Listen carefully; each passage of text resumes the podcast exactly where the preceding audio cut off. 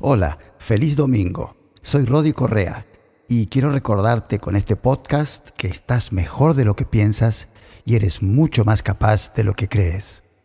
Si te gusta lo que escuchas, compártelo y suscríbete en los diferentes canales en las redes.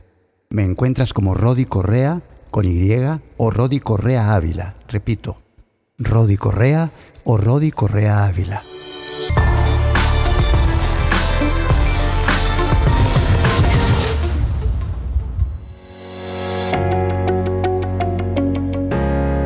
Es un lindo domingo soleado y cuando me desperté esta mañana me topé con una frase que me dejó reflexionando y me dio cierta alegría y optimismo y ganas de grabar esto, que estoy haciéndolo espontáneamente, como salga. La frase es, tenemos dos oídos y una boca.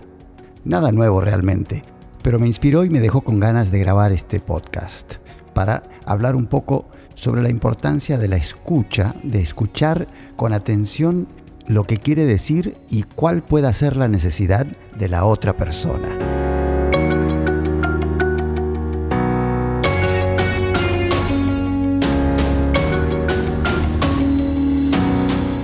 Escucha, o tu propia lengua te dejará sordo. Es un proverbio de indios americanos. No me digan que no está bueno. Buenísimo. Creo que una de las razones por las que me inspiró tanto escucharlo esta mañana es porque es algo que hay que recordar a cada rato y que es muy fácil, que es la tendencia natural, sobre todo cuando entablamos conversaciones con seres queridos o personas por las que tenemos un verdadero interés, es el querer dar un consejo, el querer dar una opinión, cuando la gran mayoría de las veces el ser humano lo que quiere es que se le escuche. En el libro de Sean Covey, que es el hijo de Stephen Covey, eh, el autor del tremendo libro eh, de los siete hábitos de la gente altamente efectiva, que su hijo Sean lo escribió para adolescentes. Hay un dibujo que ilustra de manera genial esto que les digo. El doctor le está dando un par de muletas al paciente y el paciente le dice, no, pero lo que me duele es el estómago. Y esto de recordar que tenemos dos oídos y una sola boca, es decir, que debemos escuchar más de lo que hablamos, es algo que nos sirve a nivel personal, por supuesto, en nuestras relaciones y en nuestra interacción y conversaciones con seres queridos, y también en lo profesional, en conversaciones y negociaciones y en el trato que tenemos con los clientes. Es decir, es un principio fundamental para que lo que hacemos tenga mejores resultados. En mis conversaciones de coaching o consultoría trabajo a través de la columna vertebral de la claridad y el equilibrio. Claridad para tener conciencia, para darte cuenta de lo que está pasando, de lo que te hace falta, de lo que tienes que mejorar o de lo que está bien y puedes fortalecer. Y equilibrio para que no te vayas ni a un extremo ni al otro eh, sobre todo en la vida personal y en la vida profesional. ¿no? En qué momento tienes que estar prestándole más atención a qué parte de tu vida para que tengas los resultados que quieres. Y a partir de esa claridad y ese equilibrio, también trabajo en lo que llamo las cuatro Cs del bienestar y una productividad sana, integral, completa. Las cuatro Cs son la conciencia, la claridad, el cronograma, es decir, el plan de trabajo y la estrategia, y la constancia, el tener la determinación para no darte por vencido, no tirar la toalla, a menos que sea para secarte la frente. Y en estas conversaciones después trabajamos en los cuatro ámbitos fundamentales de la vida, el ámbito físico, el ámbito emocional, el ámbito mental y el ámbito espiritual. Entonces, se imaginarán lo importante que es tener una escucha activa, una buena escucha, una buena costumbre, buenos hábitos y buena habilidad para hacerlo. Y debo reconocer que mil veces fallo y que me da ganas de intervenir en el momento inadecuado, etcétera, sobre todo con mis seres queridos también, ¿no? La tentación de querer darle consejos y recomendaciones a tus hijos es casi inevitable pero muchas veces lo único que quieren es que uno los escuche. Y todo tiene su momento y su lugar.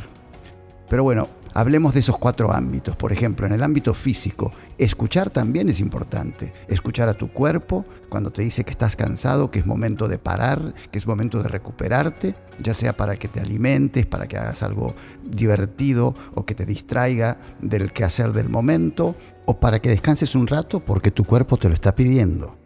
Es decir, es fundamental y tiene muchos beneficios practicar la buena escucha de lo que te está diciendo tu cuerpo y de escuchar con atención.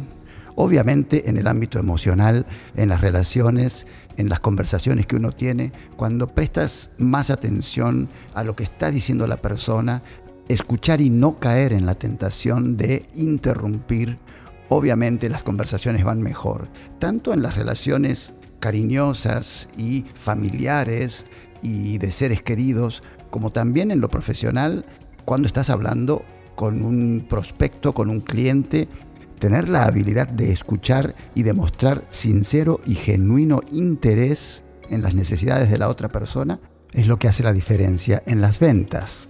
Y todos sabemos que ese es el oxígeno de una empresa. En el ámbito mental pasa exactamente lo mismo. Tener la sensibilidad de saber qué debes leer en qué momento y a qué le debes prestar más atención en qué momento es lo que hace la diferencia en tus aprendizajes. Y a nivel espiritual, dependiendo cuál sea tu creencia y cuál sea tu práctica, por supuesto que la escucha es fundamental para escuchar a tu propio corazón, a tu alma, a, como quieras llamarle, ¿no? a tu conciencia, escuchar las cosas que sabes que te van a hacer bien, eh, son momentos de reflexión, son momentos en los que recuerdas de repente a alguien que tienes que perdonar o cuando te tienes que perdonar a ti mismo y cosas así. Así que bueno, todo por hoy, espero que lo aproveches y tómalo muy en cuenta. Recuerda, tenemos dos oídos y una boca. Tómalo en cuenta a nivel físico, a nivel emocional, a nivel mental y a nivel espiritual para que te dé bienestar y te ayude a tomar las mejores decisiones que te dé los resultados para vivir una vida plena, abundante, próspera, de acuerdo a lo que te interesa a ti más. No lo que dicen las noticias, no lo que dicen las revistas, sino lo que a ti te interesa más y lo que a ti te da felicidad y satisfacción. Vamos con todo. En la descripción te dejo un correo electrónico para que escribas si tienes alguna pregunta o sugerencia de temas a tratar.